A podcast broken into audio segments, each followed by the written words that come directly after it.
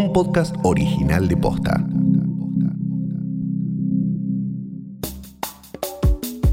En unos días se publica la nueva reglamentación de la ley de marihuana medicinal. En el capítulo de hoy te contamos todos los cambios que se vienen. Hoy es jueves 16 de julio. Soy Martina Sotopose y esto pasó posta.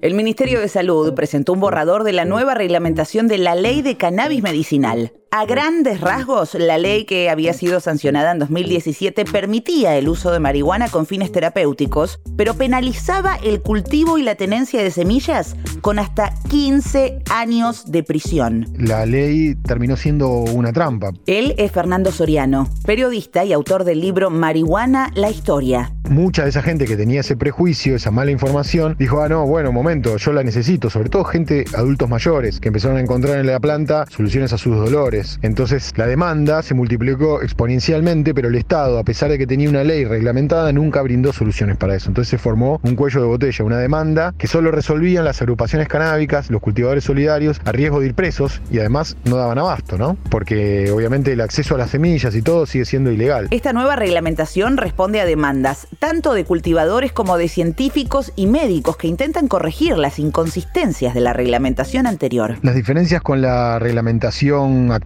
son realmente un montón. Las más importantes me parece que tienen que ver con el cultivo, la autorización al cultivo personal, obviamente bajo registro, el expendio en farmacias, que además las farmacias van a poder producir sus cremas, sus tinturas, el impulso a la producción pública y estatal, tanto de plantas como de aceites, y lo otro importante es la eh, apertura a más patologías, porque la reglamentación actual solo permitía el uso medicinal para las personas, en general niños con epilepsia refractaria, lo cual dejaba al 95% de los usuarios de La nueva legislación va a entrar en vigencia en unos días cuando se publique en el boletín oficial.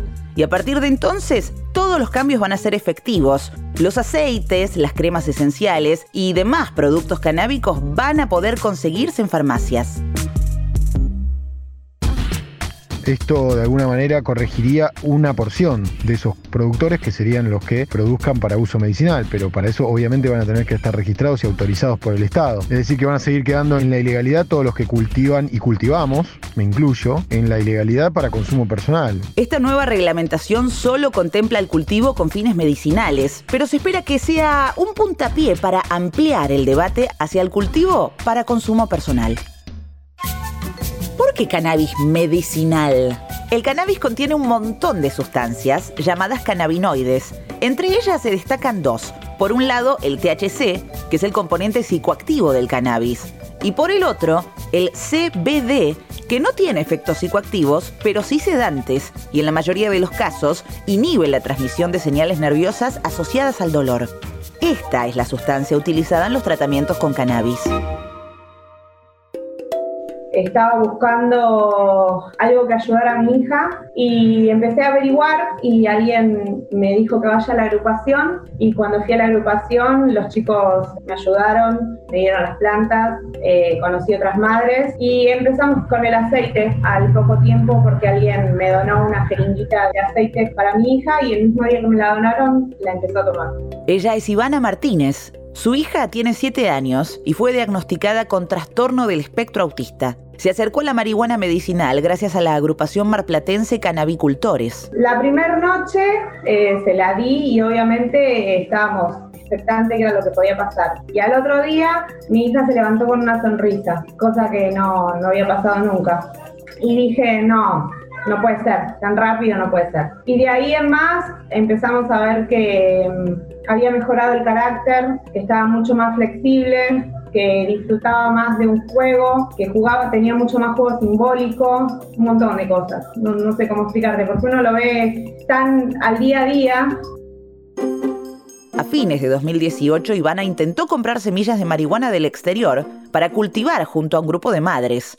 En octubre de 2019 le llegó una citación en un juzgado por la compra de esas semillas. Me llega una citación para presentarme ese mismo día en el juzgado por, por la compra de esas semillas mediante la ley de, de, estupefacientes. Y bueno, me asusté, ahí, ahí sí que me asusté porque dije, o sea, ¿qué pasó? ¿Qué, ¿Qué, estoy haciendo mal?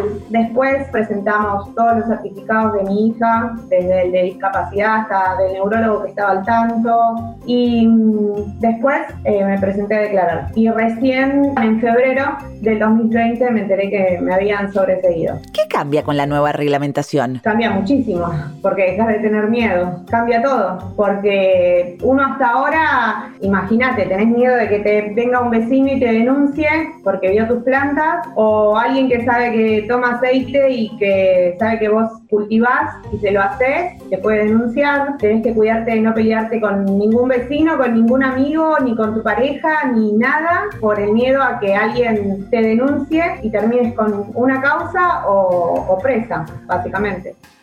¿Qué está pasando en el resto del mundo? En 2013, Uruguay se convirtió en el primer país del mundo en legalizar plenamente la venta y el cultivo de marihuana. Así lo explicaba el expresidente Pepe Mujica. El problema es lo que hay atrás de la marihuana, el narcotráfico. Si lo dejamos en la clandestinidad, le regalamos un mercado. ¿Lo que defendemos nosotros? No que se haga cargo el Estado. Y tú sos consumidor, estás registrado, acá tenés una dosis. Si te estás pasando, te controlo. No, mijito, marcha al hospital, usted se tiene que atender y no le dejo ese mundo a que lo maneje la delincuencia. El Estado controla la producción de cannabis. Además, la ley regula la comercialización, la tenencia y los usos recreativos, medicinales e industriales de la marihuana. Si sos ciudadano o residente uruguayo, tenés más de 18 años y te registraste, podés adquirir marihuana en farmacias autorizadas hasta 10 gramos por semana, tener hasta 6 plantas y un máximo de 480 gramos por cosecha al año. Además, podés cultivar en clubes con membresía.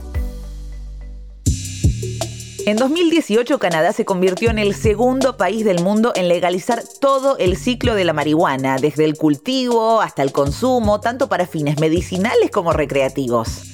Hay que ser mayor de edad, en público se puede tener hasta 30 gramos, los productos legales de cannabis llevan una etiqueta específica y no se puede cruzar la frontera con posesión de marihuana. Para los productos de semillas, granos y fibras se necesita contar con una licencia emitida por el Estado. Se sigue ofreciendo acceso al cannabis para fines terapéuticos a quienes estén autorizados por su profesional de la salud. En Estados Unidos, desde 2010 hay plantaciones autorizadas para producir cannabis de uso medicinal. A fines de 2012, los estados de Colorado y Washington aprobaron la legalización de la marihuana para uso recreativo. En Washington está permitido para cualquier persona mayor de 21 años consumir cannabis en un espacio privado, cultivar 6 plantas y poseer hasta 56 gramos, pero el Congreso impidió regular la compra y venta recreativa, por lo que sigue estando prohibido.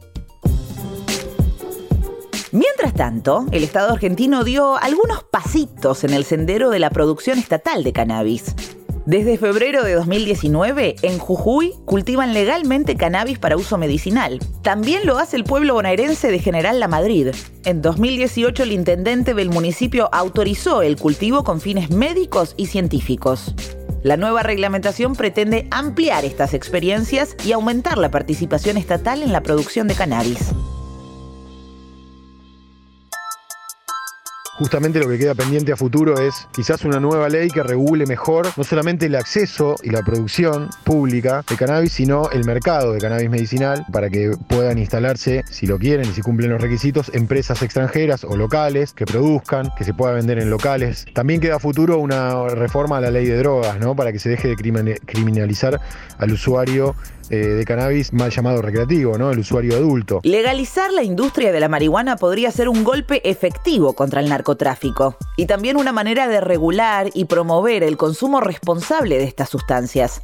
Pero además podría activar un nuevo sector de la economía, crear puestos de trabajo y darle rédito al Estado a través de impuestos. En Holanda, el negocio de la marihuana representa aproximadamente un punto del PBI anual. A nivel mundial es una industria que mueve millones. En un contexto de crisis, con una economía que viene golpeada hace décadas, si dejamos atrás los prejuicios, el mercado canábico puede ser una alternativa más que interesante. Esto pasó posta, es una producción original de posta. Escúchanos de lunes a viernes al final del día en Spotify, Apple Podcast y en todas las apps de podcast. Búscanos en Instagram y en Twitter. Somos arroba postafm. En la producción estuvieron Galia Moldavsky y Fede Ferreira. Nuestro editor es Leo Fernández. En la dirección general, Luciano Banchero y Diego del Agostino. Soy Martina Sotopose y esto pasó posta.